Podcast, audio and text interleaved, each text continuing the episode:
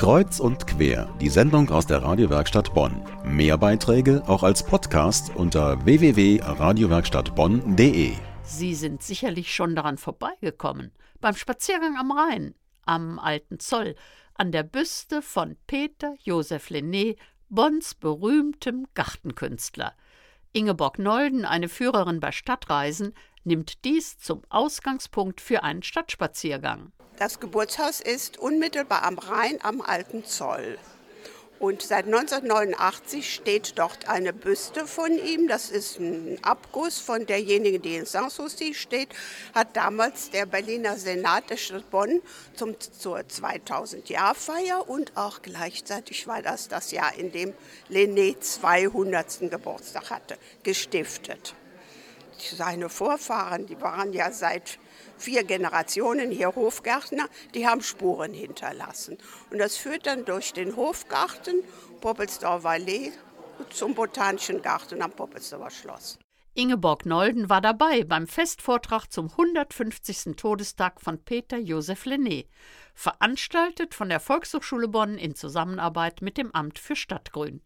Rita Hombach erläuterte, Peter Joseph Lennés Wirken im Rheinland. Lenné ist ja am alten Zoll aufgewachsen, den er dann auch auf die, Bezug auf die Aussicht als weltberühmten Punkt bezeichnet hat. Von dort sah man auf das Siebengebirge, das malerische Rheintal mit Obstgärten und Weingärten.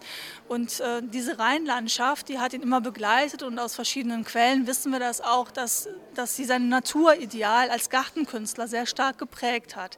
Man kann das eben auch in einzelnen äh, Werken äh, nachvollziehen, dass er dieses Naturideal bei seinen Gartenplanungen umgesetzt hat. Geboren in Bonn und dort in einer angesehenen Gärtnerfamilie aufgewachsen und ausgebildet, später dann aufgestiegen zum obersten königlichen Gärtner von Schloss Sanssouci in Potsdam und wieder zurückgekehrt ins Rheinland, das sind die drei Lebensstationen von Peter Joseph Lenné. Rita Hombach zur Bedeutung von Lenné. Neben Beethoven ist er einer der großen Söhne der Stadt.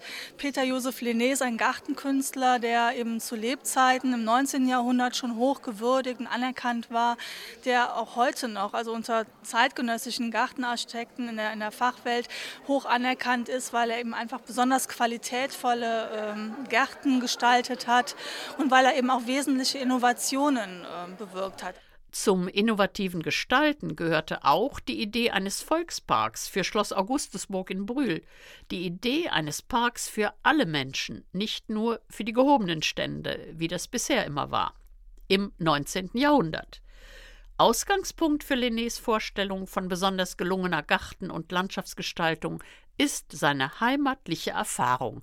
Dazu Rita Hombach als Linné 1822 eine Studienreise nach England unternahm, vermisste er, Zitat, als gebürtiger Rheinländer bei aller Schönheit der englischen Landschaften doch den Schmuck der Weinberge und Obsthaine. Zitat Ende. So ähnlich sieht das auch eine Zugezogene. Also mir gefällt vor allem der Bezug, der ganz klar deutlich wurde hier zum Rheinland, dass man einfach ähm, die Wichtigkeit auch sieht, vielleicht wo jemand herkommt, die Tradition, die er mitnimmt und als Neurheinländerin Künstlerin. Ich bin erst vor einem Jahr aus Zürich zugezogen. Kann ich sagen, dass mich ähm, das ebenso fasziniert hier, wenn ich zum Rhein gucke und einfach die Siebengebirgslandschaft sehe, fand ich vom ersten Augenblick an total bezaubernd. Da ist nur noch hinzuzufügen, dass Peter Josef Lenné auch heute noch als Vorbild dient, wie Dieter Fuchs, der Leiter des Amts für Stadtgrün, bestätigte.